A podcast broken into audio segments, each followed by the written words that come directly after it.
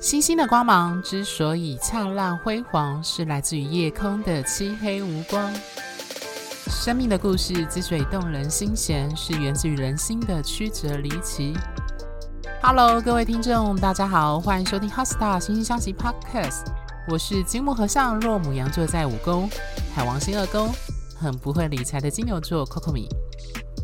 Hello，各位听众，大家好，欢迎收听本集的《心星相惜 Podcast》。一样的，本集探讨的还是占星身份证这个系列的应用。在进入本集的主题前呢，要先回应某些听众在后台私讯询问的问题。其中最重要也需要跟大家说明厘清的，就是上集跟大家分享如何手动画出自己星盘的元素比例表。想必大家还记得，在上集中，我有提到手动绘制这个元素比例表的过程，也就是分别用三种颜色的笔，将太阳、月亮、水星、金星、火星这五颗个人星体、木星跟土星这两颗社会连接星体，以及上升点和命主星所落入的星座列入计算当中。那就有听众讯息询问我说，就是为何我没有将三王星列入呢？原因就在于这三颗星体在现代占星中都是被列为世代星体。例如，天王星在一个星座大致上会待七年，海王星大致为十四年，而冥王星更久。像是呃节目播出的此时此刻，冥王星就是刚进入水瓶座不久，而它会在水瓶座待大概约二十五年。因此，三王星所落入的星座以及其对应的元素，就不会是个人星盘元素比例表中被列入的对象。当然，这不代表这三颗星体所坐落的星座以及其对应的元素特质不会影响到个人。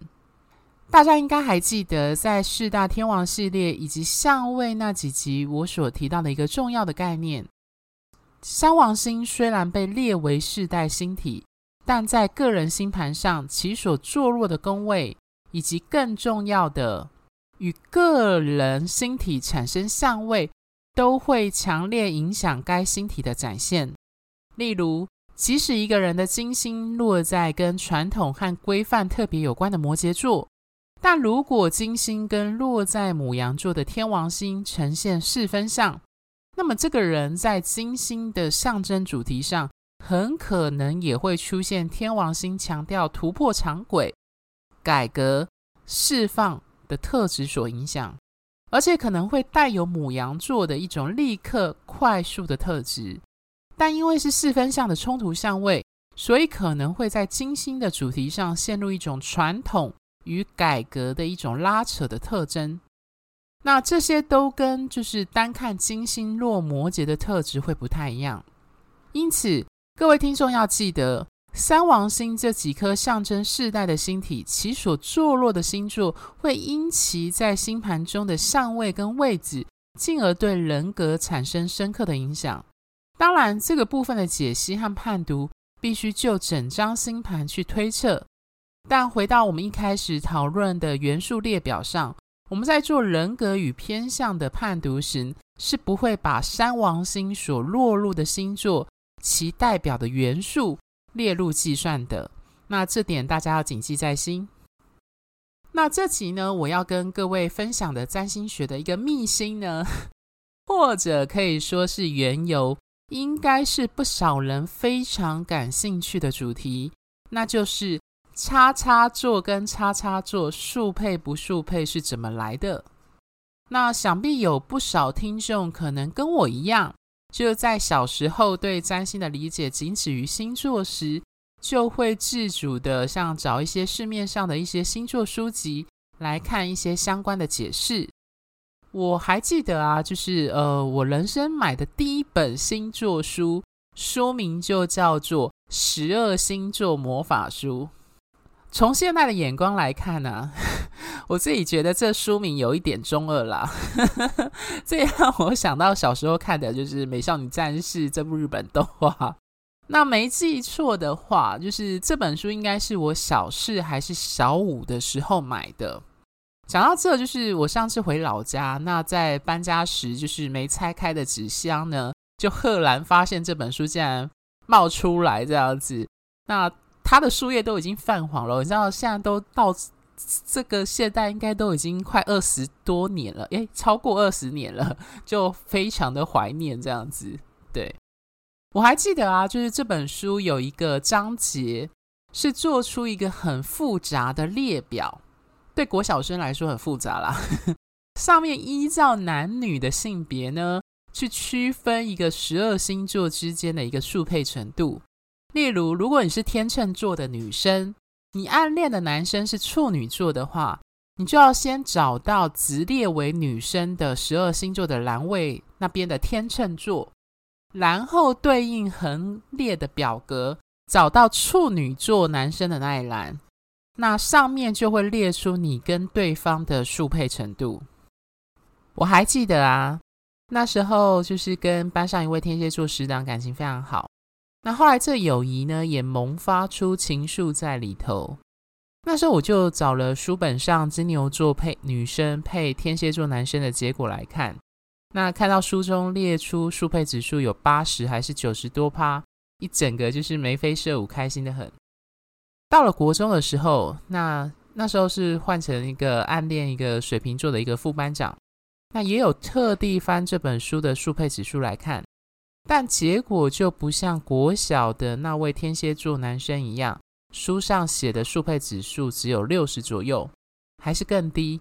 嗯、反正我也忘记确切数字了，但是我只记得就是反正比天蝎座来的低。那当然，你看到书上列的结果。多少都会让自己的心情跟着起伏，很好笑。其实当时年纪那么小，对恋爱的理解以及实际两人关系的进展，根本八字没有一撇。但你还是会期待在星座书上看到你们彼此是速配这样的答案。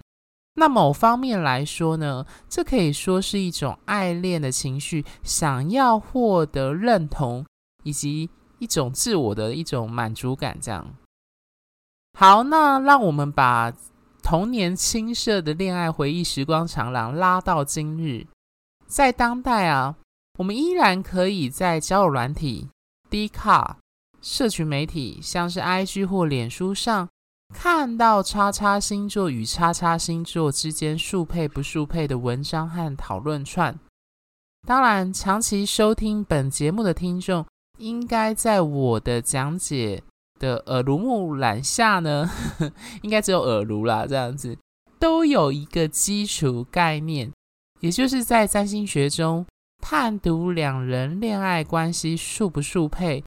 或是个性上合不合得来，不能单从太阳星座去解读，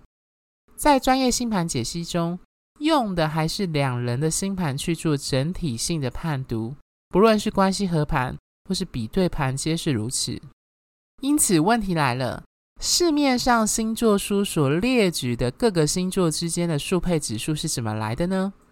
虽然我之前就有在节目中提到，当今人人朗朗上口的星座概念，其实是将占星学的说法和论述简化为单看太阳星座作为判读的依据。这种简化的方式，比较简单好记，也利于流传。另一方面，也能快速提供当事人一个简洁明确的判读。当然，依照一体两面的法则来看，简化后的太阳星座说法也会让占星学中丰富复杂的概念被人给忽略，而且造成一种片面化的理解和推断。不过呢，这种简化的说法，虽然在职业占星师眼中会显得太过简略，甚至有时候会造成推论上的错误，但是它也并非是空穴来风。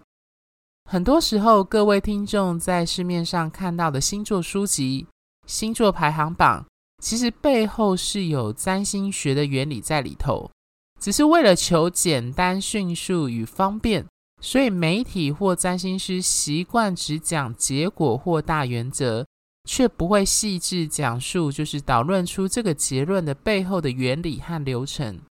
当然，一大部分的原因是，就是呃，大部分人可能并没有这方面的背景知识，所以就算讲了，可能也听不懂。另一个就是当事人可能也没有兴趣知道，毕竟在资讯爆炸且讲求快速与立刻得到答案的今日呢，很多时候人们只想要就是你告诉他他想要知道的答案就好，那其他的资讯对当事人来说可能都是多余的。所以，叉叉星座跟叉叉星座速不速配这种说法，如果不是空穴来风，那它背后的原理是什么？这个问题的答案跟元素间彼此的适性度，以及能量的性质展现，各个星座的守护星所象征的神圣法则，以及黄道上的度数有关联。也就是在占星身份证这一系列所提的阴性、阳性四大元素以及其性质展现有密切相关。简单来说，这些基础的能量表现形态，借由四元素以及性质的表现样态，被划分为十二种原型，也就是黄道上的十二星座。而这些星座背后的神话对应的守护星。则进一步赋予该星座一个具体的轮廓，并且依照其象征的原型与关联度，先后排入十二个宫位当中。讲到这啊，大家要理解广义的关系，不单单只是恋爱而已。当然，就是说到速配，大家最关注的往往就是爱情的这样子的关系。大家可以把关系想成是两个。或多个人之间的能量互动和交流，也有人会说这是这是一种气场或氛围。顺着这个概念来说呢，当关系是和谐良好的，就代表两人之间的能量互动是流畅的，彼此可以共鸣跟交流。那这就好比在相位系列我提到的和谐相位，特别是三分相。而当关系产生冲突争执时，则意味着能量流动是受到阻碍和挑战的。就相位度数来看，就好比四分相与对分相。所以市面上一般的星座书籍，便是按照星座的原型去看太阳星座彼此之间的速配度。那这个原理呢，就源自于各个星座的元素、性质、阴阳性。以及各自守护星之间能否进行顺畅的交流，以及很重要的，就是在各星座在黄道上对应的度数和角度的关联性。讲到这，我要插个话，谈到关系时，有一个非常重要的观念，大家要谨记在心。这句话我在之前的集数也提到过。它也是我在看关系合盘时非常看重的一个准则。这句话就是：好关系胜过坏关系，而坏关系呢，胜过没关系。前面第一句“好关系胜过坏关系”的概念，大家应该都能够理解和认同。但后一句的就是“坏关系胜过没关系”呢，一定有些人会产生疑问。为何明明是坏关系，却会胜过没关系呢？其实这个概念有点类似于，就是有些人会这样说，就是有时候做出坏的决定，会胜过于你完全不做决定。那所以在关系这个范畴里呢，有一个黄金定律，那就是一个铜板拍不响。撇除父母和原生家庭这类，就是并不是我们能自主选择的关系外，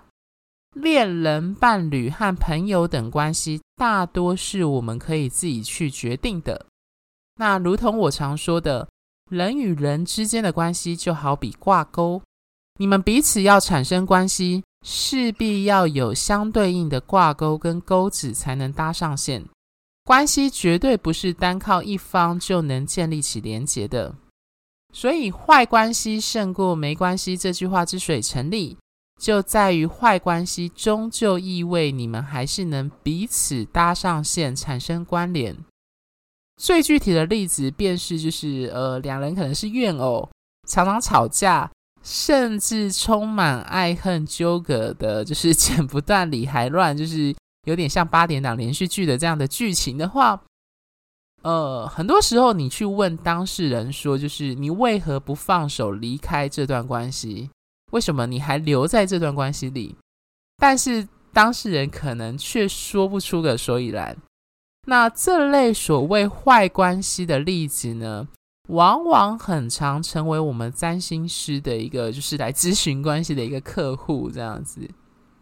那没关系呢，就好比我们白话常说的，就是两人宛如平行线般没有交集的概念。对你们彼此来说，即使你们都活在地球上，台湾这块岛屿。甚至是同在台北市这座都市当中，然而却彼此意识不到对方的存在。这个没关系，很多时候是关系中我们最不想看到的结果。那特别是对来问爱情或暧昧对象的客户来说，这个就是解星盘时他们最不想得到的答案。这个概念其实某种程度上呼应了，就是《哈利波特》系列小说，就是邓布利多说的名言。他说：“冷漠与忽略，往往比坦率的憎恨更伤人。”以及爱的反面不是恨，而是漠不关心。所以反过来说，真正的没关系，我们可以视为就是不论对方是否存在与否。都不会让你产生任何的情绪的波动。我朋友曾说过一句话，我深感认同。他说，在爱情中最痛苦的，莫过于就是你无法在对方心中产生任何情绪的涟漪。那这意味着，就是你这个人不论好坏，不管做了什么事情，都不会对这段关系或对方造成任何影响。讲直白一点，就是你在对方眼中就是个微不足道的存在。所以在占星师解关系合盘时，最重要的便是在两人星盘中找到彼此链接之处。那如果客户来咨询的问题是想知道暧昧能否修成正果，那么找到两人星盘的交集处就很重要。所以按照前述说的，就是好关系胜过坏关系。坏关系胜过没关系的概念，最理想的状态当然是好关系。那坏关系虽然是坏的，但重点你们彼此还是有钩子，是连在一起的。而且借由星盘的解读，我们还是可以找出事在人为跟后天可以努力的地方。所以反过来说，没关系的修正难度就远比坏关系来得更具挑战。如果说没关系是探讨关系时抽到的最下下签的话，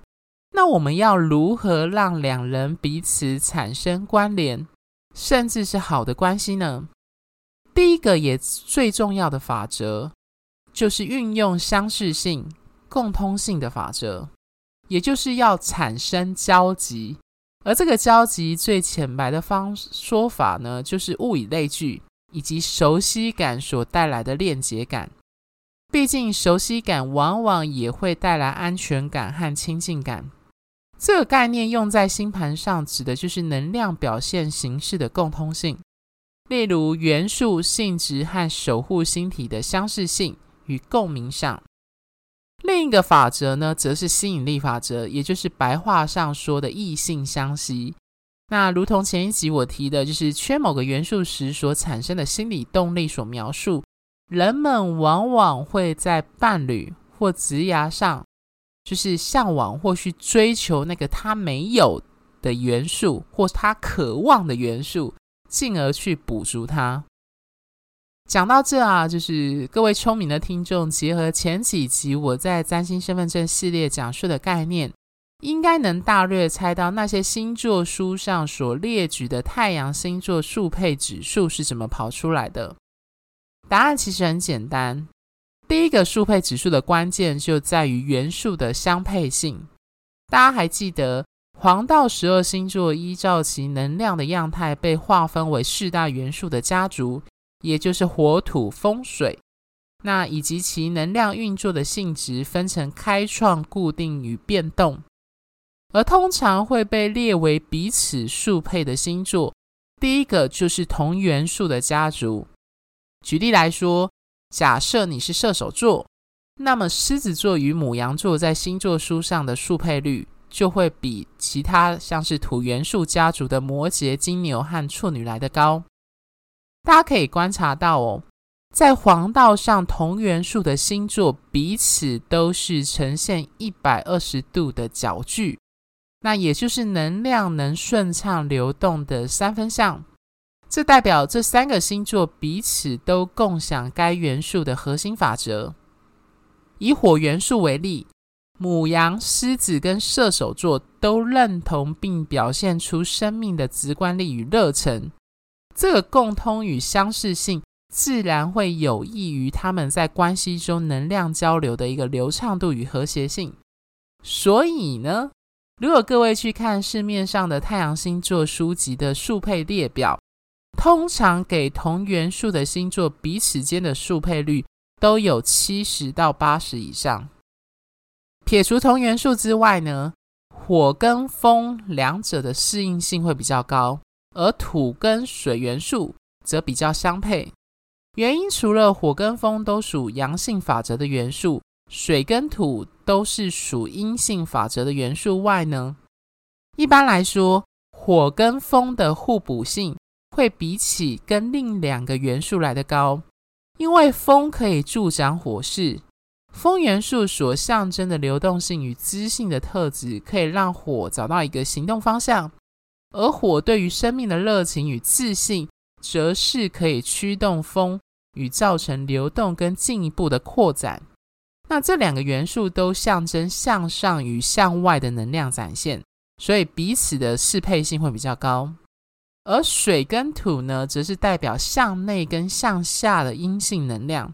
这两个元素都跟生命的孕育和本能跟需求特别有关。毕竟水可以浇灌滋润土壤，让大地孕育出生命。而土壤可以含纳和吸收水，提供水一个稳定和可依靠的架构。所以，火与风、土跟水两两相对的关联性，在黄道十二星座的宫位配置与度数上也可以看出端倪。大家可以看到哦，就是黄道第一宫象征自我的母羊座，与跟它对面，也就是坐落在一百八十度。位在第七宫，象征伴侣与合伙关系的天秤座，呈现我之前集数所说的对宫的状态。这意味着一七宫以及母羊跟天秤共享一个核心主题，也就是之前我在宫位系列跟各位提的“我跟我们”的概念。然而呢，就是母羊跟天秤却会用不同的方式去展现这个主题，而且各位听众应该还记得。在占星学中呢，一百八十度本身就是跟关系特别有关的度数，它代表显化、彼此对立、彼此被看见以及建立连结。如同我上集说的，天秤的两个极端其实彼此非常相像，而且双方都需要依靠对方来定义自身。在黄道上呈现一百八十度的星座都有这样的特质。这些两两成对的星座分别为母羊跟天秤、金牛与天蝎、双子与射手、巨蟹与摩羯、狮子与水瓶，还有处女跟双鱼。眼尖的听众一定会发现啊，这些成对的星座彼此的组合都是火跟风、土跟水的配置，而且彼此都是同性质的星座。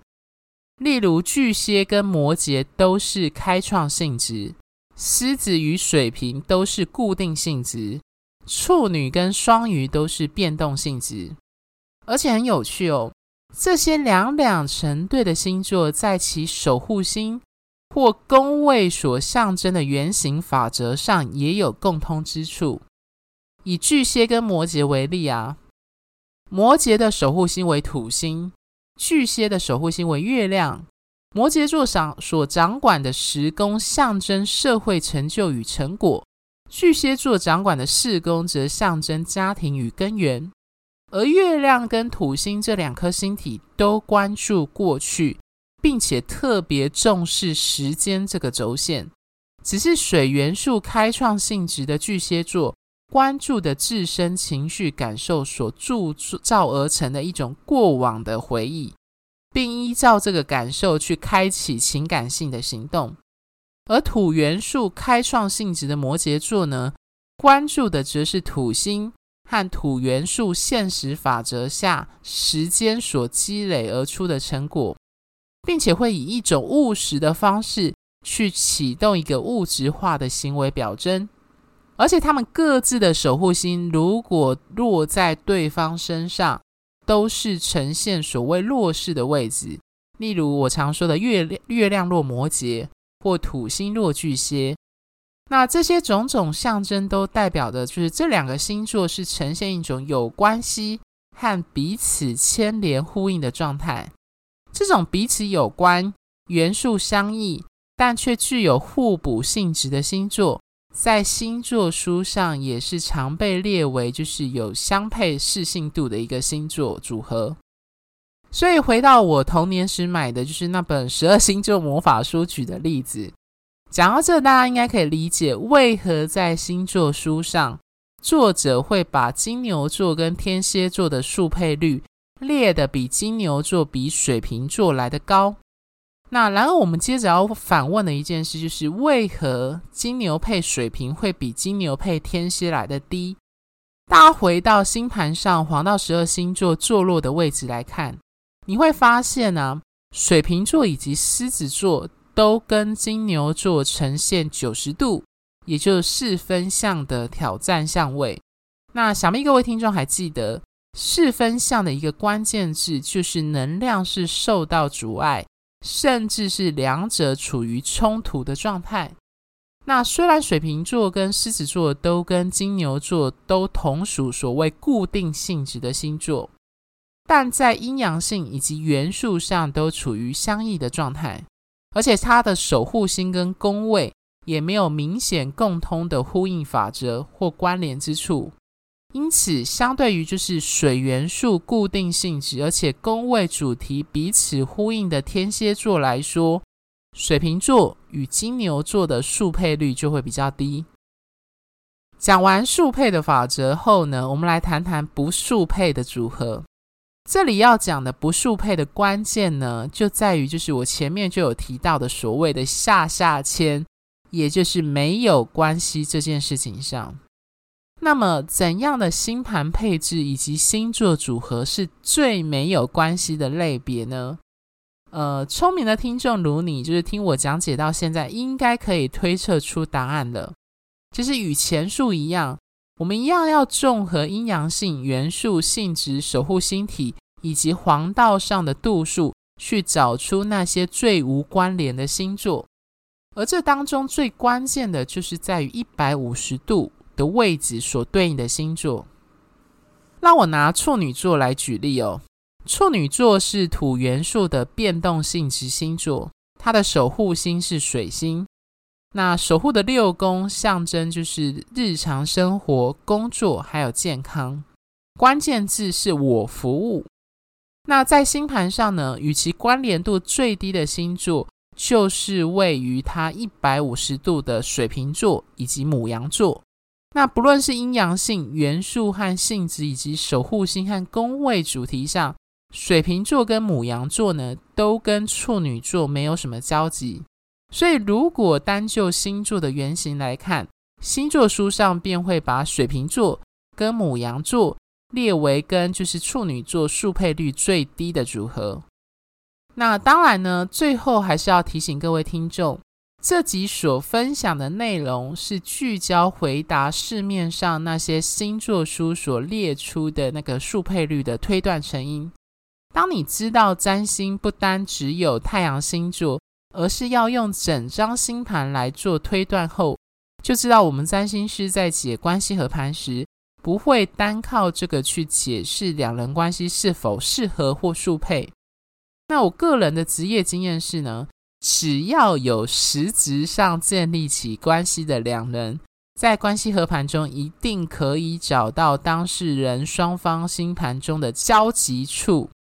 那这当中没有例外。那当然，关系的样态或是好坏，就又是另一回事了。那这部分就需要仔细深究星盘中的配置跟宫位。节目最后呢，我要送一句话，就是给那些正在伴侣关系中为冲突、争执和各种情绪纠葛感到痛苦和烦心的听众。如果你正处于就是呃我前面所说的那一种坏关系，却不知如何自处的话呢，希望我接下来讲的这句话能让你宽心一些。老实说，这也是我个人在诊断关系时的一个黄金定律，而且不论是什么关系都一体适用。有句话是这样说的：珍惜那些愿意花时间在你身上的人。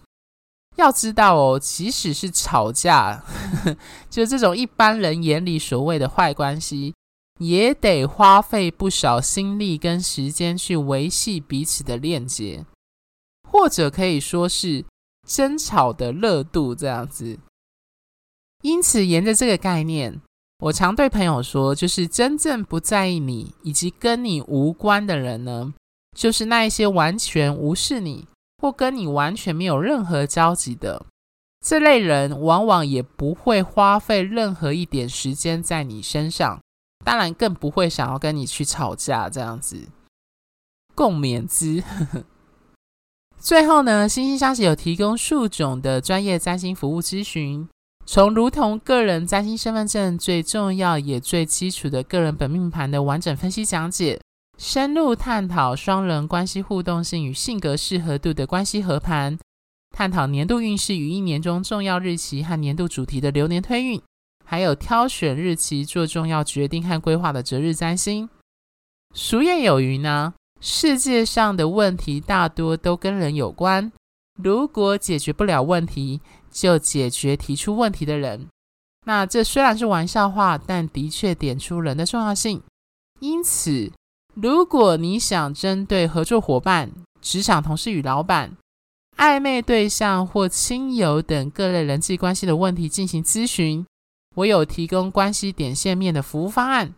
会针对对方命盘的重点特质来分析你命盘与对方人格个性与关系样态，进而提供关系经营与互动时的建议。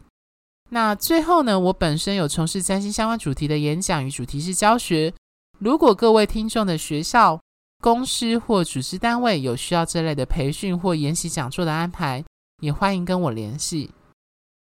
那各位听众如果喜欢本节目，欢迎在追踪小额赞助本节目外，记得到我们的脸书跟 IG 按个赞，因为我在脸书上会不定时的发一些关于行运或一些三星相关的贴文。那另外在 YouTube 上呢，有我制作的相关三星影片。在我们制作非常精美漂亮的哈斯塔心星相惜官方网站上呢，也有我之前写的不少专业占星文章，欢迎有兴趣的听众 Google 搜寻后可以上去阅览哦。那在下一集，我们将来到各位听众期待许久的风流运势之占星审查与补完计划的系列。那这次邀请现身说法的投稿听众的故事非常的有趣。我把标题列为“那些年我们所遇到很会撩妹的海王男”。如果你过往的恋爱经历也曾遇过这类很海王特质的人呢，还请务必不要错过这集精彩的分享哦。星星的光芒之所以灿烂辉煌，是来自于你们的订阅与赞助。HeartStar 心星相惜，真心相待，专属于你的心愿。拜拜。